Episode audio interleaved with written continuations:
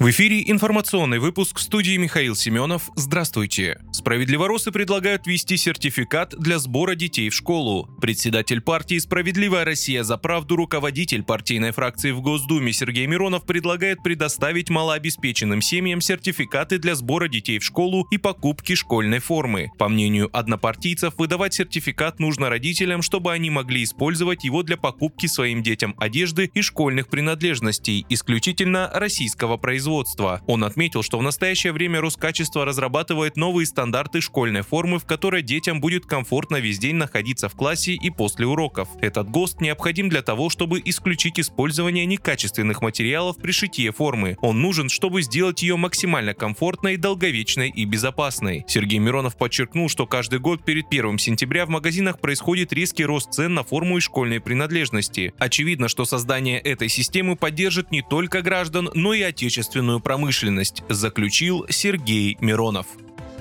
В Воронежской области трех местных жителей задержали по подозрению в работе на украинскую националистическую организацию, сообщил Центр общественных связей ФСБ. Пресечена противоправная деятельность трех граждан России и жителей Воронежской области, причастных к государственной измене в форме оказания помощи представителям украинской националистической организации, направленной против безопасности России, говорится в публикации службы. Как утверждается, задержанные передавали кураторам сведения о российских военных объектах и транспортной инфраструктуре. Возбуждено уголовное дело по статье «Государственная измена».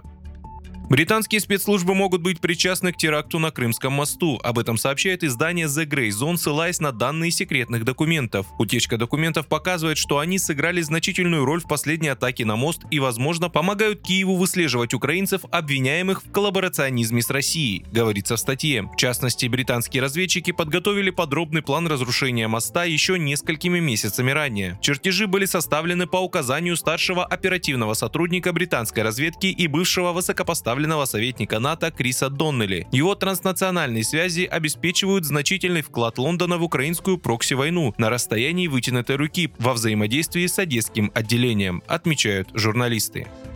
Ослабление курса рубля, которое недавно зафиксировали, связано с торговым балансом, притоками и оттоками валюты. Об этом сообщил глава Минфина России Антон Силуанов. Он уточнил, что спрос на валюту растет летом, когда россияне едут отдыхать за границу. По словам министра, часть экспертов связывает ситуацию на валютном рынке с работой под комиссией Минфина. Когда иностранцы продают свой бизнес в России, они покупают валюту и переводят ее за границу. Силуанов напомнил о договоренности с ЦБ, что объемы средств от продажи бизнеса не должны превышать превышать 1 миллиарда долларов в месяц.